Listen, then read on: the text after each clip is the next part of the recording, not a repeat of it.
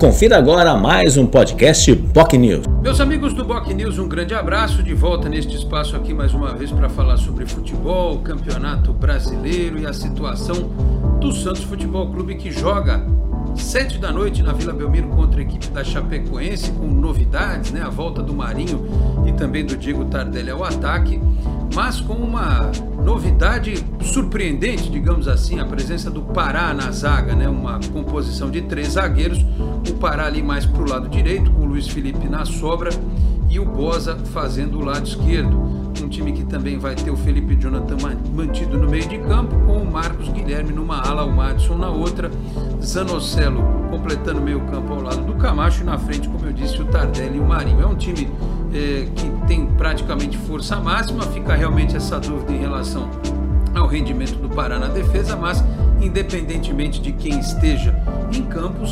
obrigação de vencer a Chapecoense, é o pior time do campeonato, já rebaixado, é, a equipe que o Santos venceu fora de casa, inclusive no primeiro turno do campeonato, tá certo que jogando mal, mas venceu lá por 1 a 0. Então o Santos tem obrigação de ganhar e ganhar bem para além de se distanciar do Z4, é, ir com moral e com tranquilidade para o clássico de domingo contra o Corinthians lá em Itaquera.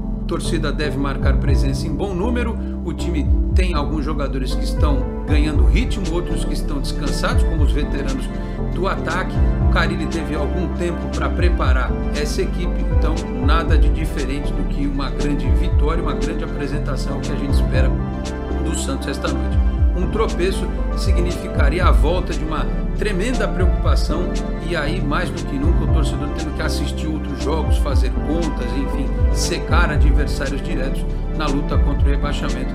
E o torcedor do Santos quer tudo menos ter que fazer contas e sofrer neste momento, porque afinal de contas a temporada 2021 tem sido ainda, mas ao longo de, dos meses anteriores foi talvez a mais sofrida para o torcedor do Santos nos últimos anos.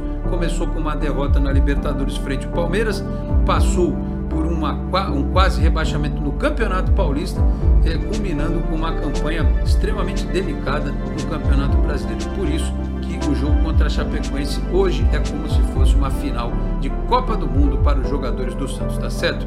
Eu vou ficando por aqui neste espaço do Boc News. Nos encontramos em breve dentro do Esporte em Destaque, aqui na Boc News TV e também neste espaço aqui para falar mais pontualmente a respeito das coisas do futebol e do Santos tá certo? Um grande abraço a todos e até a próxima. Tchau, pessoal. Você ouviu mais um podcast POC News.